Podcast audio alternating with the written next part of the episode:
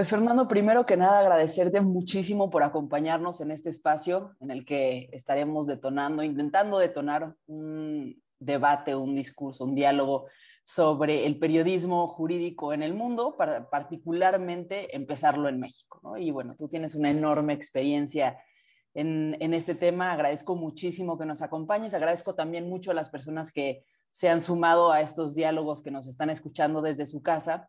Y si te parece bien, antes de empezar, me gustaría leer una, breve semblanza tuya para ya entonces dar inicio, a este diálogo.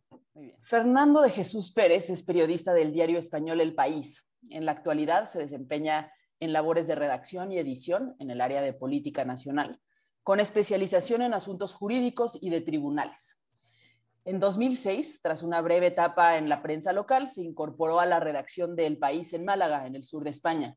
Ahí inmediatamente saltó a la Operación Malaya contra la corrupción municipal en Marbella, con la que se inició en el periodismo de tribunales.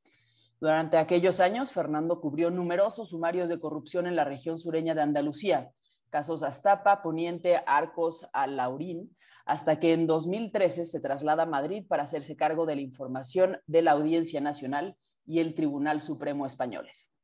En esta etapa participó en la cobertura de grandes sumarios de corrupción política, como Gürtel, Púnica o Bankia, y también en asuntos de terrorismo derivados del proceso independentista en Cataluña. Nacido en la ciudad de Santander, en el norte del país, hace 44 años, Fernando Pérez es licenciado universitario en traducción y en comunicación audiovisual, además de máster en periodismo por el país, en cuyas aulas imparte un taller de periodismo de tribunales. Bueno, así que como pueden ver, es una persona con más que reconocido, eh, reconocida trayectoria, con experiencia en, en, la materia de periodismo jurídico y particularmente en el asunto de periodismo de tribunales, que dentro del periodismo jurídico, como lo estamos entendiendo en estos diálogos, incluye desde las reformas legales hasta las decisiones de los jueces. Y bueno, pues sin duda el periodismo de, de tribunales está en el corazón de esto. Así que bueno, una vez más, muchísimas gracias, Fernando, por acompañarnos. Ah, muchas gracias a vosotros por la invitación y encantado de estar con vosotros. Si me permites, Fernanda, una pequeña matización a la semblanza, que bueno, se mandó nosotros igual, no los, los, he dejado bien claro.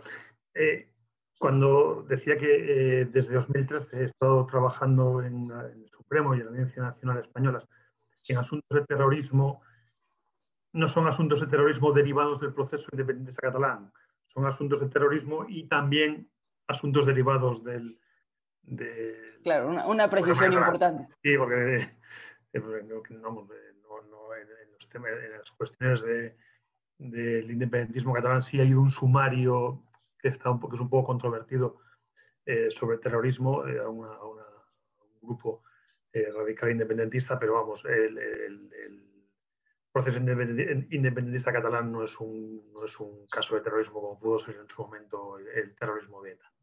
Claro, importante. Pues muchísimas gracias de, de, nuevo.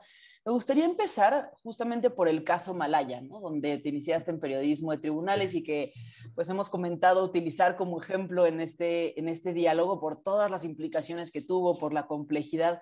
No sé si nos pudieras platicar un poco para el público mexicano que no esté especializado, el público latinoamericano que tal vez no, no conoce este caso a profundidad, eh, a grandes rasgos, ¿en qué consistió el, el caso Malaya? El caso Malaya, digamos, fue el gran caso de corrupción eh, a escala municipal en España. Eh, se ocurrió en Marbella en el año, estalló el caso Malaya en el año 2006, en marzo, eh, y, digamos, afectó a, la, ciudad de Marbella, que es una ciudad que está en el sur, que es una, es una ciudad, posiblemente una de las ciudades turísticas más importantes de España y Andalucía, y es una, eh, fue una investigación enorme con más de 100 detenidos en diferentes fases eh, sobre bueno, pues, eh, corrupción inmobiliaria, corrupción a diferentes escalas de la gestión municipal. Bueno, pues, fue un caso muy sonado que terminó bueno, en marzo de 2006, eh, cuando era una ciudad que había estado durante unos años mm, bastante abandonada por la administración eh, central y eh, fue utilizada por, eh, Jesús Gil, que fue un empresario que fue presidente del, Atlético de Madrid, como plataforma para relanzarse políticamente y desde Marbella, pues mostrar un poco cuál iba a ser sus ideas políticas, sus, ideas de gestión. Él se presentaba en Marbella como un... Eh, planteaba, planteaba gestionar la ciudad, es una ciudad de 150.000 habitantes ahora mismo, planteaba prácticamente gestionarla como un club de fútbol o como una gran empresa. Entonces, claro, aplicándole criterios empresariales o criterios un poco de popularidad, pues él eh, durante un montón de años a lo que se dedicó fue a hacer negocio con el suelo de la ciudad, eh, se, levantaron allí eh, 15.000 viviendas ilegales, eh, fue un destrozo para el territorio, fue un destrozo también para, al tiempo que se creaban viviendas turísticas, todos los equipamientos de la ciudad eh, se, descuidaron. Bueno, y esa gestión, entre comillas, empresarial que se le dio a Marbella, en realidad lo que escondía era un, pozo de corrupción profundísima. El señor Gil, el alcalde que inició este modelo de gestión, que de hecho dio nombre a incluso a una propia, a una propia entre comillas, ideología de gestión política, que era el gilismo, falleció antes de que estallara la operación Malaya, pero digamos todos los que habían sido sus acólitos y sus colaboradores ya habían eh, aprendido cuál era la lógica de enriquecerse con el patrimonio municipal de suelo y con, y con la gestión municipal. Y bueno, eso ya había degenerado absolutamente hasta el punto de cuando estalla en el año 2006 la operación Malaya, el gobierno central el gobierno español de entonces tomó una decisión que hasta entonces nunca se había eh, adoptado en España, que fue eh, suspender la autonomía municipal, intervenir el ayuntamiento, poner, eh, cesar a todos los, al alcalde, al regidor, a todos los concejales, a toda la cámara, a toda la cámara municipal, apartarla y poner a un equipo de gestión, una gestora impuesta desde el gobierno central para gestionar eh, la ciudad. Eso se ha visto, por ejemplo, en, Italia.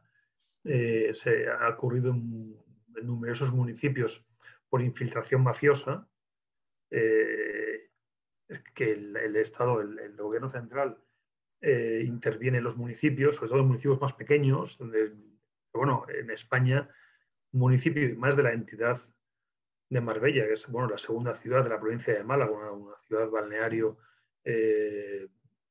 vamos, eh, conocida por eh, su turismo de lujo y por su, por su maravilloso clima y, es una, ciudad eh, maravillosa. Estuve viviendo allí varios años.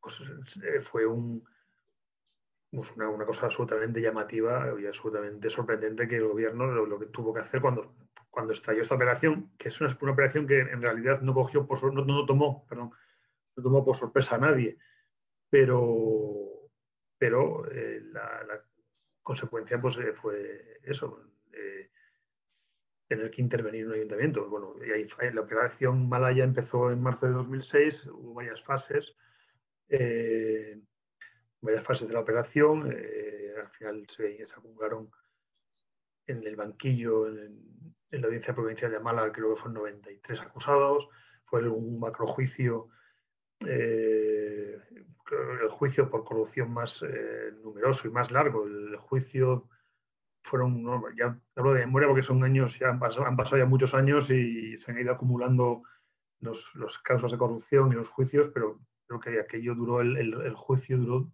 un año y medio de sesiones, con noventa y tantos acusados. Esa, esa operación Malaya obligó también a, innovar mucho también a, los tribunales a la hora de gestionar eh, sumarios de esta entidad. Al final la sentencia, bueno, pues un año y medio de juicio, la sentencia de la Audiencia Provincial de Málaga, pues creo que ocupa la sentencia, ¿eh? ya no el sumario, el sumario era un millón de folios, pero la sentencia al final creo que eran cinco tomos de sentencia. Hablamos de las magnitudes que para la justicia española eran desconocidas y creo que hasta ahora siguen siendo desconocidas. Ese, ese caso de Malaya de corrupción municipal, digamos, fue un poco eh, había habido casos de corrupción en España anteriores, a, diferentes escalas, pero fue un poco el, gran caso de corrupción municipal que luego detonó en otros casos de corrupción municipal en el sur de España, también con sistemas parecidos, sobre todo en el tema de la gestión de suelo, del, patrimonio eh, municipal de suelo. Y esos, casos de corrupción fueron muy sonados prácticamente hasta la crisis económica de 2008. En 2008 se hundió todo el tema de, del ladrillo, toda la corrupción inmobiliaria. Se había creado una burbuja inmobiliaria tremenda también, eh, que forma parte de esa corrupción. Y ya, digamos, los casos de corrupción tenían otra naturaleza distinta a la corrupción inmobiliaria en España. Pero eh, aquel fue el gran caso, un poco que nos hizo un poco perder la inocencia a todos. Eh, bueno, justamente hablando sobre inocencia, venía mi siguiente pregunta. Mm. En, en, un caso como este, en donde hay más de 100 personas implicadas que van desde eh, personal municipal hasta empresarios, hasta eh, altos funcionarios, ¿no? Hay, gente como de muchos ámbitos y gente muy reconocida, ¿no? Que eh, la gente ya ubicaba por otros motivos, ya fuera por su cargo público porque tienen algún papel en la sociedad, que, que, simplemente poner su nombre en una nota periodística ya eh, puede hacer que la gente se quede en, la cabeza con que está vinculado con la, con la corrupción aún antes de que empiece el juicio. Y creo que este es uno de los temas más delicados cuando uno eh, se pregunta cómo hacer periodismo de tribunales con, con, con, juicios que están sucediendo mientras los estamos viendo, ¿no? Con asuntos como este, que son de gran trascendencia pública, pero ¿en dónde debe estar el límite eh, o, o, qué medidas se tienen que cuidar desde el periodismo para proteger la presunción de inocencia Mientras sí, por el otro lado, se informa a la ciudadanía de la evidencia que se está encontrando, de lo que se está discutiendo en los tribunales, de qué es lo que están diciendo las partes. Mm, ¿Hay alguna responsabilidad por parte de los periodistas o simplemente es decir todo lo que sale de las autoridades y, la presunción de inocencia no, no recae en el periodismo, sino más bien en el, pues únicamente en el ámbito, en el ámbito judicial?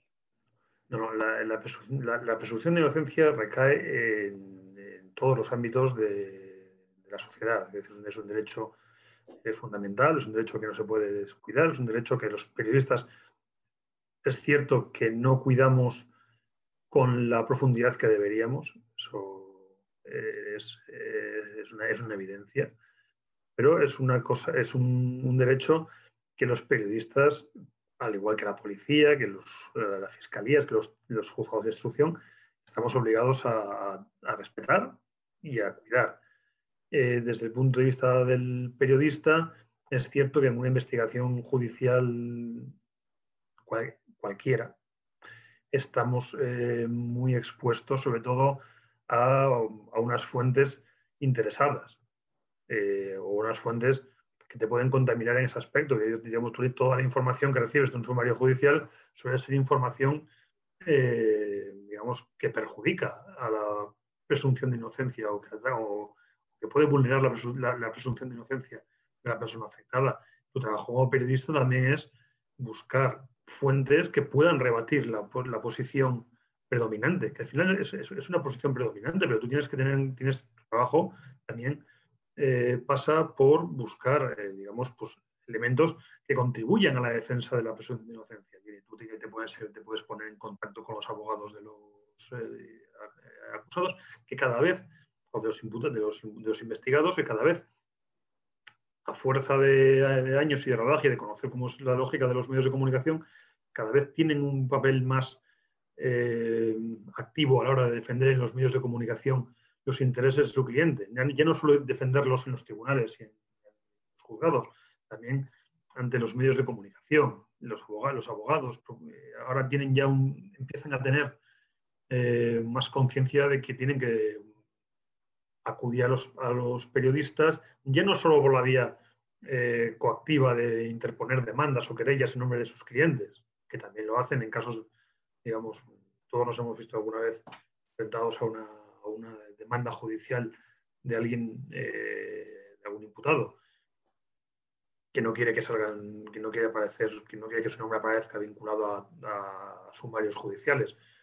Pero ya los, propios profesionales, los propios operadores jurídicos empiezan a tener una, una actitud más activa de defensa de, los, de, la imagen de sus clientes en los, medios de comunicación. Em, eso, digamos, un, periodista no, tiene la obligación de poner, digamos, de presentarle al lector, al oyente, al espectador, los elementos eh, de los que se, los, hechos que se atribuyen a una persona, pero también tiene la obligación de conocer la, presunción de inocencia y poner también eh, de relieve los elementos que favorecen a esa persona.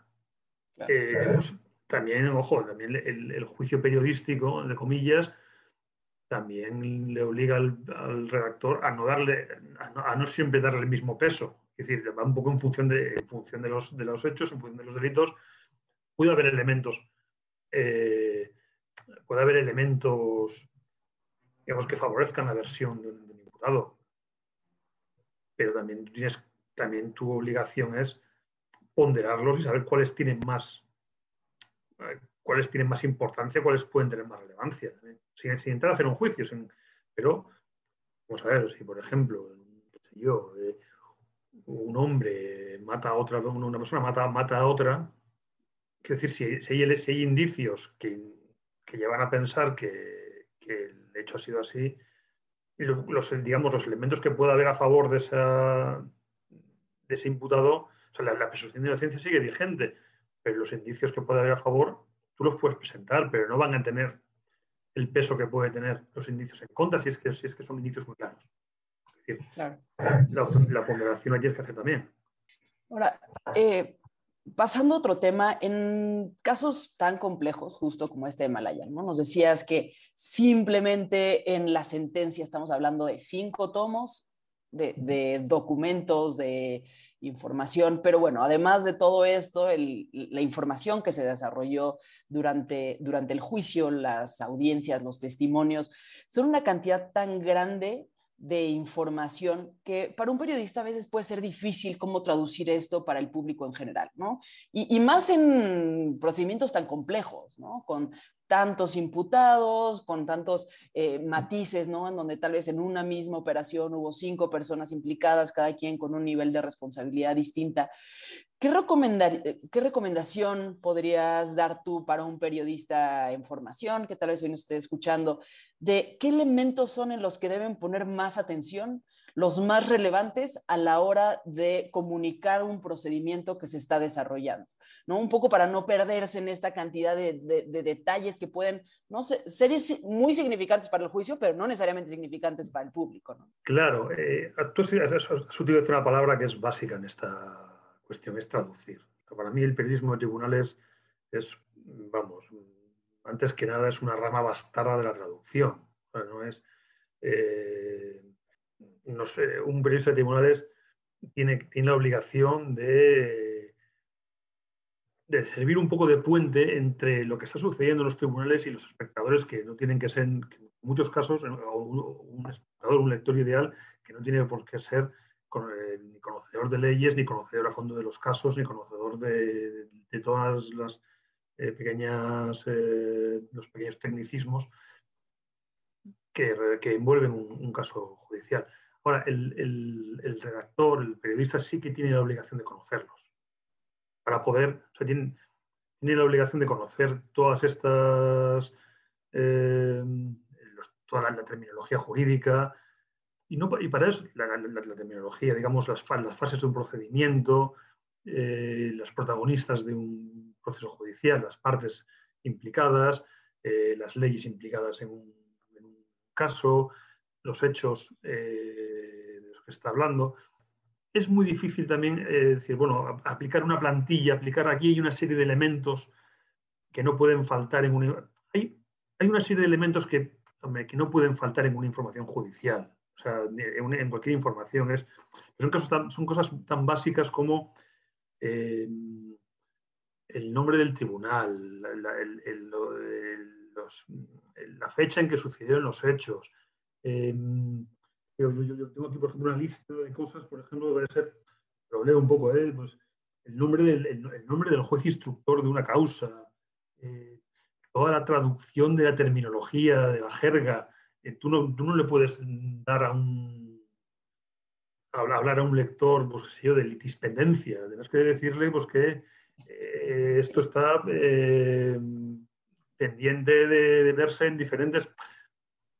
esas cosas tienes que tú cada vez que veas, cada vez veas un, término que, a ti como redactor te suene a, te suene a, técnica, a jurídico, pues vas a tener que explicarlo.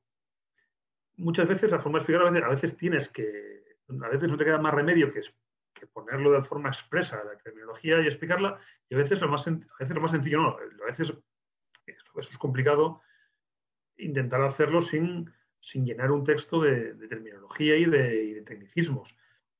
Y que, se acabe, acabe, convirtiendo como en una especie de diccionario, ¿no? Claro, tú no estás, tú no estás claro, efectivamente. tú tienes que recordar a quién te estás dirigiendo. Tienes que saber que te diriges siempre a un lector, a un lector que, que idealmente no tiene conocimientos jurídicos. Entonces, no te estás dirigiendo ni a jueces, ni a fiscales, ni a abogados, ni a procuradores, ni a notarios, ni a profesionales del derecho, ni a, compañeros periodistas de tu área. Es decir, no puedes perder de perspectiva que te estás dirigiendo a un lector. Entonces, sí, hay una serie de datos y de, informaciones que no pueden faltar en una información, pero son datos, digamos, eh, pues eso, de, pues, de qué va la causa, de, qué va, cuál es, la, cuál, es la, eh, a grandes rasgos, cuál es la participación básica de, los, de las personas que están interviniendo, de, qué, se le acusa, eh, cuáles son los delitos, si, estamos hablando de una cuestión penal, cuáles son los delitos que se acusan. Digamos, esas, esas informaciones no pueden faltar, pero no hay, una, no hay un no hay una plantilla que te diga, es que, porque no hay dos casos iguales. Y no es lo mismo un caso de asesinato que una cuestión de divorcio, que un, procedimiento contencioso administrativo en el que, sé yo, por ejemplo, las medidas que se implantaron en España durante la pandemia, que son medidas que luego tuvieron una revisión judicial. Es decir, cada causa, cada causa judicial te va a obligar a, plantear los, temas de una manera distinta. Eh, lo, que es, lo que es fundamental antes de abordar cualquier, antes de ponerte a escribir, es tener muy claro de qué estás hablando. Estar seguro de que has entendido bien eh, el documento, las cuestiones y, las implicaciones que tiene. Y luego ya, si, eh, si no has conseguido, ese, ese paso es básico, si no has conseguido entender eh, de una manera cabal eh, una resolución judicial un procedimiento judicial, el paso siguiente de escribirlo, de transmitirlo al lector y de traducírselo, de dárselo de una manera mm, comprensible, comprensible y claro, también sin perder un mínimo rigor. Hay una tensión ahí, eh, claro, para, los, para los juristas ver un texto periodístico sobre una texto periodístico sobre una cuestión judicial les lleva a tirarse de los pelos muchas veces. Hay que entender que estamos aquí, quiero decir, esto hay, que, hay, que, hay una tensión entre lo divulgativo y el rigor, y el rigor jurídico, que, el periodista no puede descuidar y, y, en el que está siempre en el alambre. Y a veces tendrá que optar por ser un poco menos riguroso en los términos, y decir, tener que explicar de alguna forma las palabras, con otras palabras, y en otros, pues igual no le quedará más remedio que ser riguroso en los términos porque el término es importante. Y eso es una, una,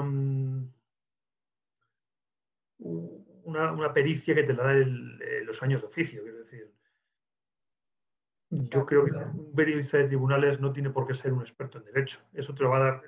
Esa, decir, yo mismo, por ejemplo, no soy no soy licenciado en Derecho, no tengo estudios de Derecho formales, ni tampoco informales, quiero decir. Y todo lo que he aprendido lo he aprendido y, a los periodistas se va a pasar, a cualquier periodista que se meta en, en, temas de tribunales, va a ser, en, algún momento te, vas a tirar a la piscina.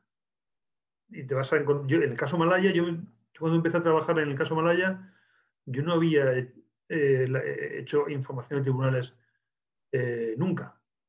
Eh, y me tuve que meter con el caso más gordo de, la historia de España eh, por inversión.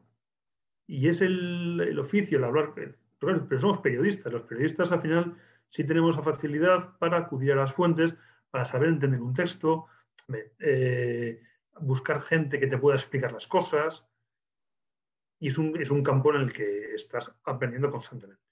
¿Hasta qué punto un periodista jurídico de tribunales eh, tiene una función pedagógica frente a la sociedad, ¿no? Y pienso aquí, saliendo un poco del caso Malaya, pienso en este texto que escribiste haciendo la explicación de la diferencia entre el estado, me parece que era de excepción, estado de sitio y estado de alarma, ¿no? E, estas em, herramientas que tiene el gobierno español frente a situaciones extraordinarias y que en, una situación de pandemia eran relevantes, ¿no? Porque había puesto una gama de, de, posibilidades que podían afectar a la ciudadanía de una u otra manera, ¿no? Y es un texto en el que sí hablas de lo que se ha usado en España, pero básicamente explicas de qué se trata cada una, qué podría hacer el gobierno en cada una, y, es, parece, cuando uno lo lee, eh, que además resulta muy útil, ¿no? parece más un texto pedagógico, ¿no? Que, estrictamente un texto periodístico, como lo entendemos comúnmente.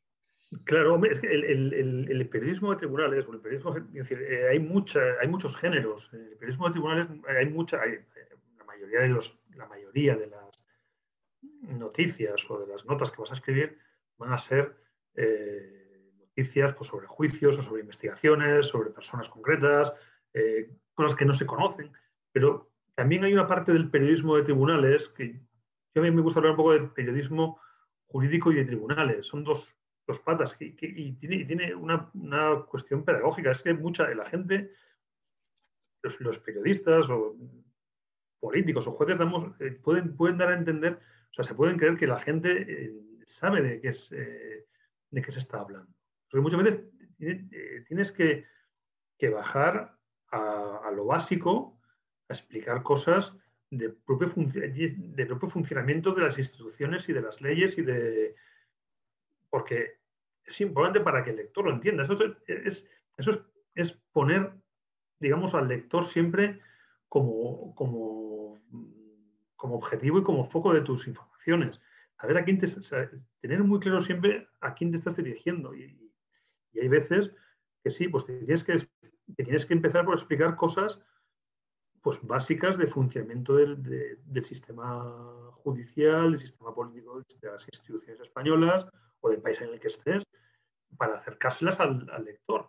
Porque, los lectores, porque hay una gran cantidad de los lectores no tiene esa ese conocimiento o no lo tiene fresco o, o, no lo tiene claro. Puede tener, o, igual hay cosas que suenan de una manera que, pueden llevar a entender, que se, pueden dar lugar a malentendidos.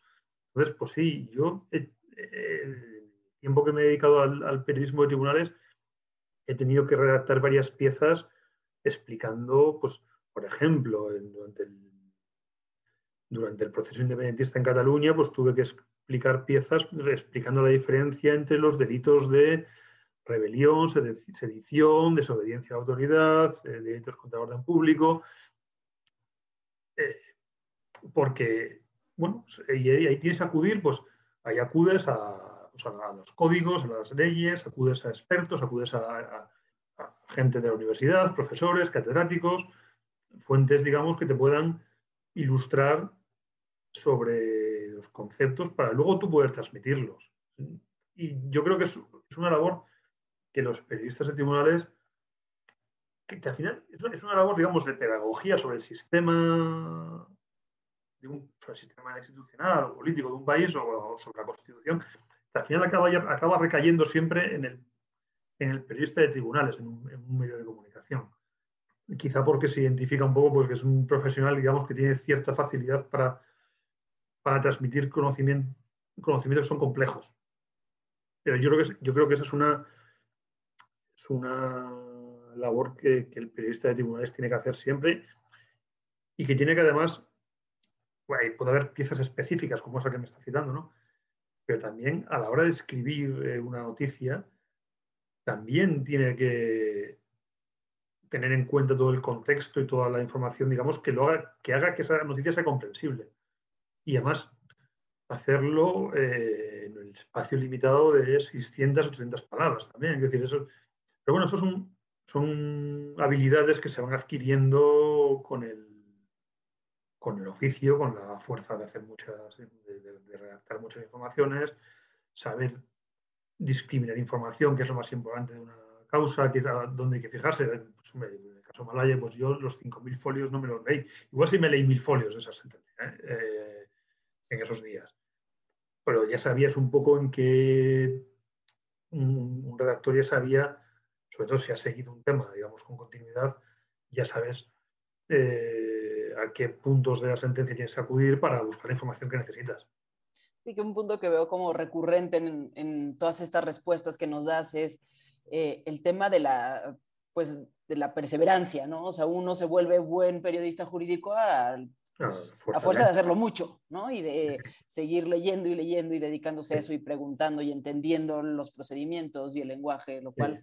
pues eh, eh, creo que da esperanza, ¿no? Para mucha gente que no estudió derecho o que incluso siendo abogados no se dedican tal vez específicamente a ciertas ramas del derecho que toca cubrir, ¿no? Porque luego de pronto pasa como con los médicos, ¿no? Que este, uno estudia derecho, pero pues se ha enfocado tanto en algo que no conoce otro tipo de procedimientos. Entonces sí da esperanza saber que, bueno, si uno eh, realmente se dedica durante un tiempo a estudiar los asuntos y a estudiar los procedimientos, se puede generar una especialización relevante que funcione para el público y que, funcione para el periodismo. Sí, yo creo que sí. De hecho, bueno, eh, es un debate que tenemos a veces con compañeros periodistas, que sí hay que tener en cuenta cuál es el papel de cada uno en, una cosa, en, estas, en, estos, mm, en estos casos. Quiero decir, nosotros somos periodistas, no somos jueces, no somos fiscales, no somos abogados. Tenemos una posición, digamos, un poco externa al procedimiento, un poco de espectadores, un poco eh, de espectadores un poco cualificados, si se quiere, y a veces ni muy, y a veces ni muy cualificados. Eh, entonces, tu, tu, trabajo es, es saber, saber acudir, saber documentarte, saber entender, buscar gente que te traduzca las cosas. esa es la habilidad que tiene que tener el periodista. Esa es la, habilidad primordial. Luego, eh, también a fuerza de años y de, y de, haber hecho mucha información, de haber leído muchas sentencias, de haber leído muchos autos, de haber eh, examinado sumarios. Eso también te da una pericia, te da una forma, de, digamos, de alguna forma te formatea un poco el cerebro y te formatea un poco la mente para buscar información, para entender información, para traducir información. Eso es una manera de, bueno, pues eso, te lo dan, te lo dan los años y te lo da el conocimiento. Ahora, a mí es, eh, un campo en el que tampoco nunca dejas aprender. en el que al ser la casuística tan variada, pues quiero decir, pues nosotros en estos años pues hemos hecho temas de corrupción, temas de terrorismo, temas de constitución española, temas económicos durante la crisis. Eh, ahora con la pandemia, pues eh, cuestiones de salud pública. Al final el campo es tan amplio como la sociedad entera.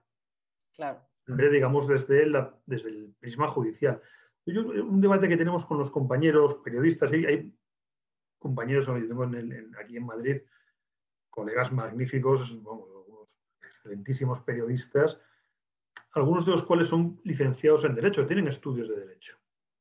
Digamos, ellos parten con una ventaja que es el conocimiento de, las cuestiones jurídicas a un nivel, porque luego el campo jurídico es tan amplísimo que, que que, porque es imposible abarcar todo, el ejemplo que ponías de la medicina, un traumatólogo no es lo mismo que un cardiólogo, y aquí pues, un, licenciado en Derecho, pues digamos, sí es cierto que tiene la mente un poco enfocada hacia el derecho, pero, y, en ese aspecto parte con cierta ventaja respecto de una persona que, cuya primera, cuyo primer contacto con el derecho es, corre que tienes que ir a cubrir la, operación Malaya, que han detenido al alcalde de Marbella a 50 personas y tienes que hacer una nota para esta tarde.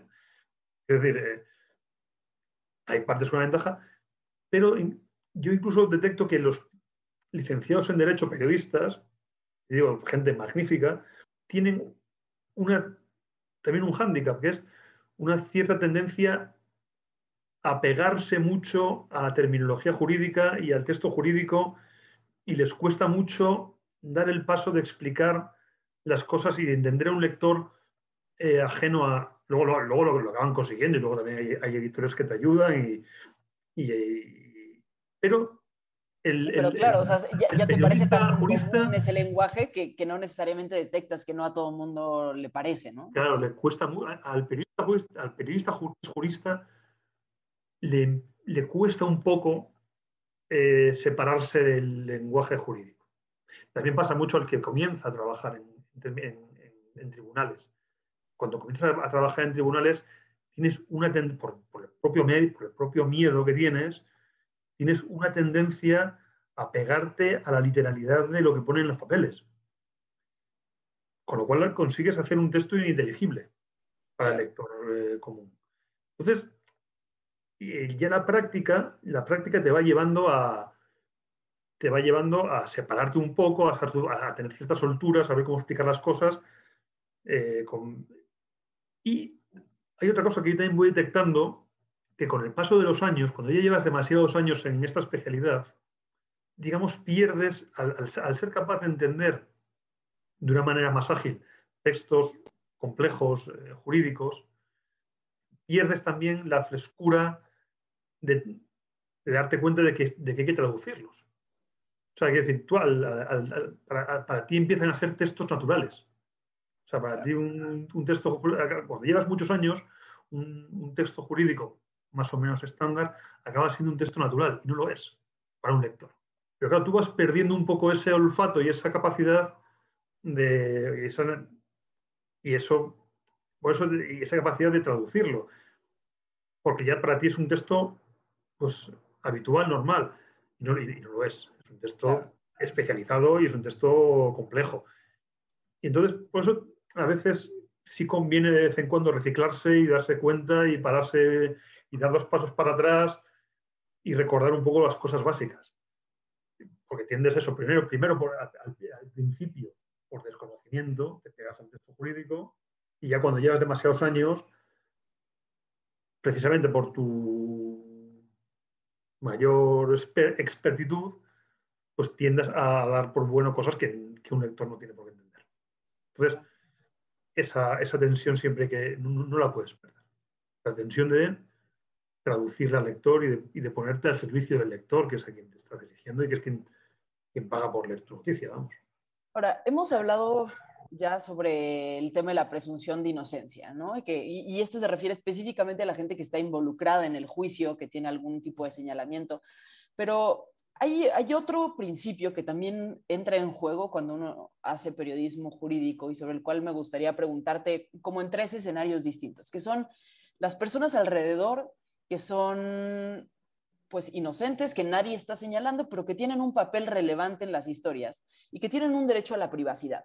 Entonces, no, no necesariamente que son inocentes, pero ahora comentaré los escenarios en los que estoy pensando. Uno son, sí, estas personas que son inocentes, que juegan un papel alrededor. Estoy pensando, por ejemplo, en la familia de un imputado, ¿no? Que tal vez es relevante hablar de ellos en un caso como el, el caso Malaya, porque eh, resulta que los excesos en los que viven, los viajes, los gastos, las compras, revelan un modo de vida que pues empata con la, acusación de corrupción, ¿no? Y que puede, podemos estar hablando de, personas que no tienen nada que ver y probablemente no tenían ni siquiera conocimiento del caso.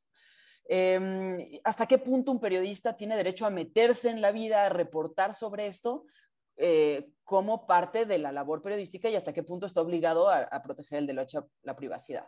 El segundo escenario en el que pienso es, eh, ya muchos de los imputados y procesados en el caso Malaya salieron de la cárcel, ¿no? Y ya están haciendo una vida. Incluso el, personaje principal, Roca, ya eh, se dice que ya está, ya tiene un nuevo empleo, eh, ha continuado con su vida profesional. ¿Qué tanto derecho tiene la prensa a, continuar indagando en su vida, seguir haciendo del caso Malaya eh, un, asunto público cuando ya cumplió una condena y hoy pues tiene derecho legalmente a rehacer su vida, ¿no?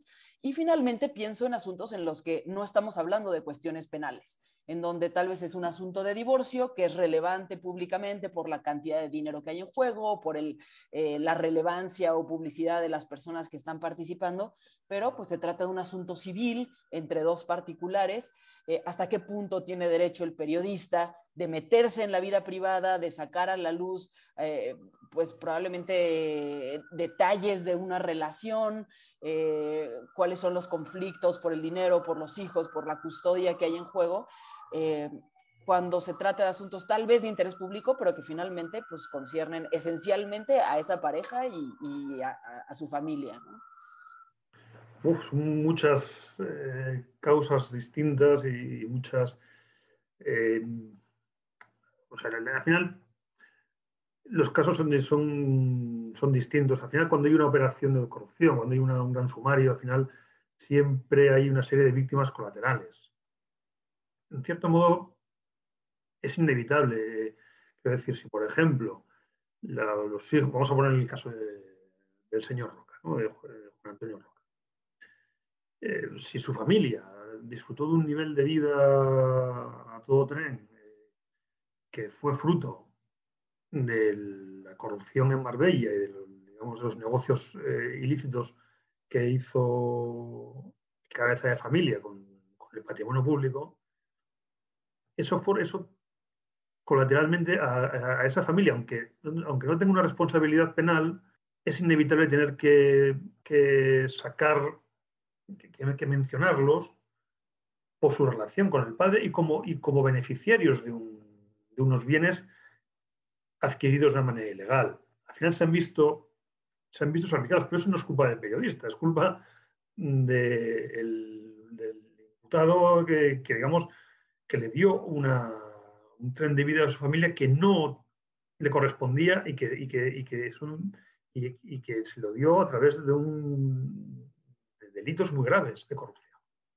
Quiero decir, ahí, desde luego, tú sí, cuando pasa una cosa de esas, eh, como periodista, tu deber es deslindar bien los campos, es decir, cuál es el campo del imputado concreto, cuál es el campo de su familia, eh, explicar las cosas siempre con respeto, quiero decir, eh, siempre, con, siempre manteniendo las presunciones de inocencia de, todos, pero es una, es una, información que es relevante.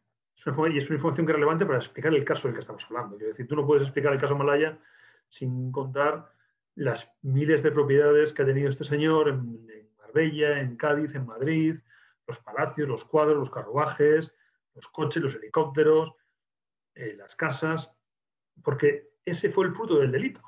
Y es una parte esencial de la información. Y de ese fruto del delito, pues se benefició su familia. Esa es una información que, es relevante. Eso no te da derecho como periodista ni a hacer escarnio de Juan Antonio Roca, ni a contar informaciones, eh, inventar, ni inventar, ni inventarte informaciones, ni a, ni a injuriar, ni insultar, ni, ni al imputado ni a su familia. Tú tienes el derecho, eh, eh, la, presunción de inocencia también, tiene esa cara. Es mostrar información y, ser cuidadoso en los términos y ser muy cuidadoso en los términos en los que la presentas. Y ahí, pues te puedes igual, a veces te puedes dejar un poco llevar por el entusiasmo de la información y, te puede, puedes mm, llegar patinazos que te puedan que, que, tú como periodista puedas acabar también en los tribunales con una demanda o una querella de, un imputado. Entonces tú, la, tú, tú, no, puedes, no puedes perder de vista, no puedes perder de vista la presunción de inocencia del imputado y de su familia.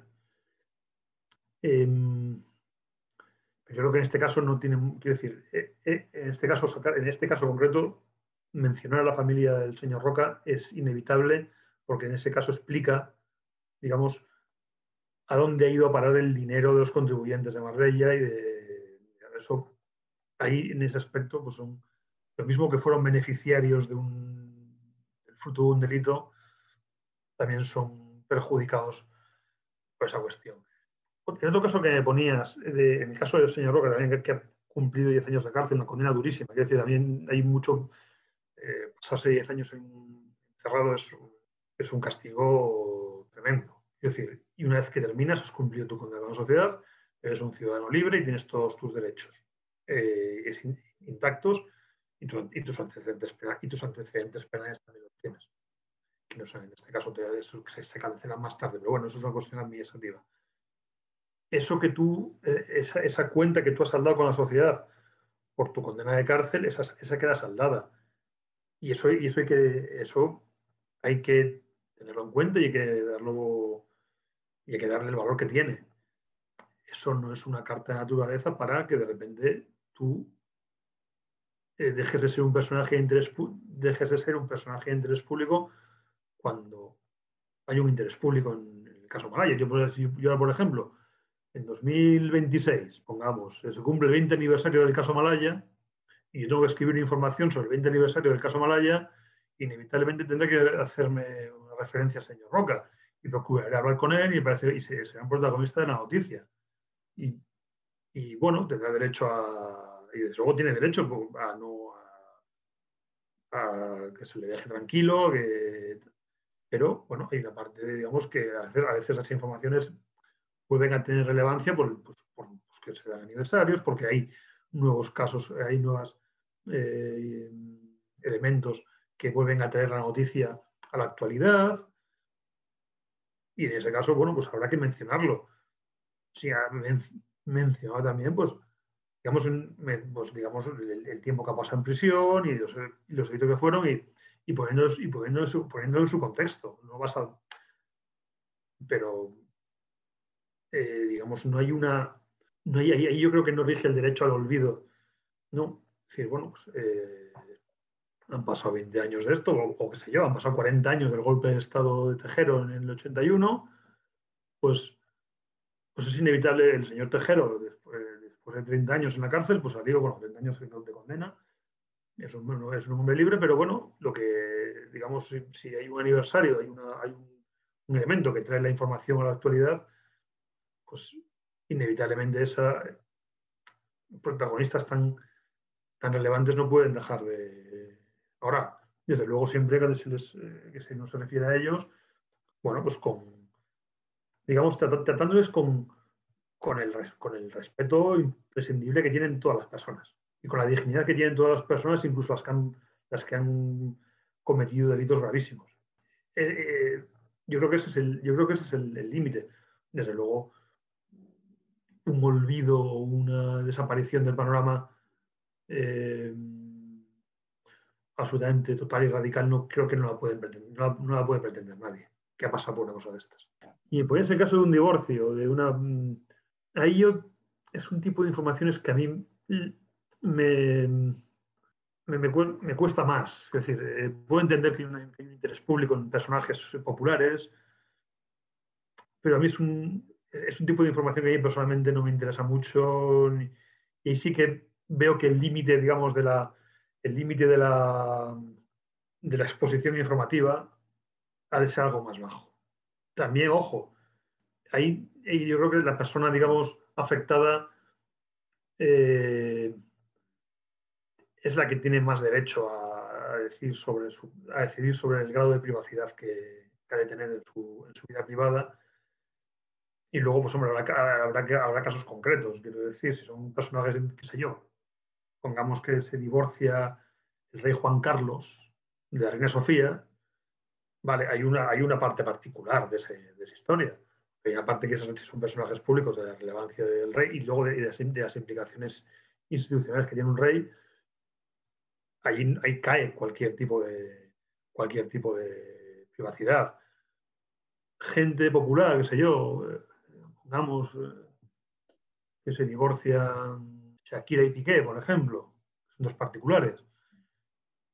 Bueno, pues ahí hay un indudable interés público en esa noticia, pero el periodista tiene que tener mucho cuidado hasta dónde entra con la información y hasta qué punto invade la privacidad de esas personas. Es, luego también gente que, eh, personajes públicos, personajes populares, que se han dedicado también un poco a vender su vida privada y han hecho de su vida privada un espectáculo. De ahí la casuística es tan variada como, cada caso. Entonces, Pero un poco por lo que, por lo que comentas, eh, cada caso varía, pero sí hay cierto estándar en donde si la persona aumenta su nivel de exposición o tiene un nivel de exposición previo, pues también el, acceso del periodista naturalmente va en aumento, ¿correcto? Sí, eh, yo creo que eso se puede hacer siempre cuidando, pues eso, que la información sea cierta, relevante, respetuosa en los términos en los que se publica, eh, no injuriosa eh, y, comprobable. Quiero decir, tú no puedes, vamos, a, vamos, a, hablar de, de informaciones bien hechas. en este caso hablamos de informaciones bien hechas, digamos, bien documentadas, bien trabajadas, bien contrastadas, dando la oportunidad a la persona a, dar su versión. Ahí yo creo que sí, pues en, la exposición pública previa de un personaje determina un poco el grado de, el grado de exposición de su privacidad. También con unos límites de respeto de la dignidad de la persona. Creo que eso no puede, eso no puede faltar. Y bueno, por último, ya para cerrar esto, me interesa un tema relacionado con la privacidad, pero que tal vez es eh, pues mucho más delicado no únicamente para los periodistas, sino dentro del propio procedimiento y para la sociedad, que es la privacidad de las víctimas. ¿no? En todos estos casos hemos hablado como de las personas que están alrededor del lado de los, de los culpables o implicados como protagonistas de la historia, ¿Cómo hacer para hacer, una, para, hacer un buen trabajo periodístico, reportar lo que está sucediendo, la gravedad de un delito, eh, sin revictimizar a quien ya lo sufrió? ¿no? Y sin invadir una vez más las esferas de la privacidad de, estas personas. ¿En dónde está el límite? Eh, yo creo que eh, es, una, pregunta compleja. Es una pregunta compleja al final las víctimas son protagonistas de las noticias absolutamente involuntarias, son las, protagonistas más involuntarias de una noticia y, tienen eh, tienen que ser protegidas en toda, su dignidad, en toda su extensión. Quiero decir, merecen las, las, víctimas de delitos, pues yo creo que ahí eh, nunca se es demasiado cuidadoso en el trato con las víctimas es un poco mi, opinión. Eh, desde luego, si son víctimas menores o de, una serie de delitos de especial gravedad, o de delitos sexuales, delitos de sangre, ahí todavía conviene ser más, extremar las precauciones. Yo creo que cualquier precaución a la hora de hablar de las víctimas es siempre poca. Em, eso no implica que, que en algunos momentos, pues, la condición de víctimas pues, eh, haga que, tengan que mencionarse en las noticias. ¿Y cómo evitar, cómo evitar, evitar la, revictimización? Yo creo que, la, vamos, es complicado porque una vez que tú has, eh, hay, un, grado, yo creo que no se puede hablar de, creo que no se puede hablar de evitar la, la completa revictimización, sino igual hablar de grados de. Es, inevitable que tú con una persona eh, aunque, aunque, aunque, no a nombres, quiero decir, tú haces una noticia sobre un, un crimen en el que ha habido una serie de personas implicadas, y por el mero hecho, aunque, esas personas no las cites, ya estás eh, revictimizándolas. O sea, por el mero hecho de, conocer, aunque, aunque ellas no se vean reflejadas en la noticia. Yo creo que es una cuestión de respeto, de, de sensibilidad, de, hacer las cosas con, pues de no, de no eh, entrar en detalles eh, escabrosos innecesarios, el tener, el tener eh, pues el no, no amarillar las cosas, en, en, algunos momentos convendrá no citar, no, no, identificar a las víctimas, en otros igual es necesario hacerlo. Y es que no hay, no hay plantillas. Cuando, cuando queremos encorsetar la realidad y la, y la actualidad en, en plantillas, en, en, esquemas rígidos, al final la realidad es tan viscosa y tan líquida que se te va a escapar de, de, tus, de tus marcos. Y a ver qué, pues entonces lo que te, va a tocar, te va a tocar aplicar sentido común, te va a tocar aplicar sensibilidad, te va a tocar aplicar eh, sensatez, eh, y, no, y a veces pues tendrás que, pues, pues, en algunos casos convendrá, pues una víctima, pues no mencionar a ningún caso, en otro mencionar de alguna manera, otros mencionar, es decir, cada causa te va a obligar a actuar de una manera diferente. No hay, no hay una, una manera buena o siempre tienes que buscar la mejor manera de hacer las cosas teniendo siempre las víctimas como, como una referencia y como alguien que pues eso pues que no tiene pues que son pues eso pues víctimas que no tienen culpa de estar ahí tienen, no tienen eh, entonces pues tienes que buscar tratarlas de la manera más digna humana y, sensible y, sensata y, cuidadosa que puedas eh, tener. Y, esa forma pues en unos momentos te va, a llevar a hacerlo de una manera y en otros te va a llevar a hacerlo de otra pero es, es, un, tema, es un tema complicado es un tema complicado y es un tema además Hombre, yo creo que un poco lo, que conviene en un caso de estos siempre es en, esto, con las víctimas, ¿eh? siempre, y, con las víctimas y con la presunción de inocencia y con... Siempre conviene quedarse un poquito más corto que pasarse. siempre es mejor ser pecar por exceso de cuidado que decir, bueno, esto todo el mundo sabe que este señor Roca era un delincuente y un ladrón y un indeseable, y por esa tal, eh, y por, esa, eh, por ese entusiasmo y por esa insensibilidad social que pueda haber ante esos personajes, pues tú arriesgarte a, a, tratarlos de una manera indigna.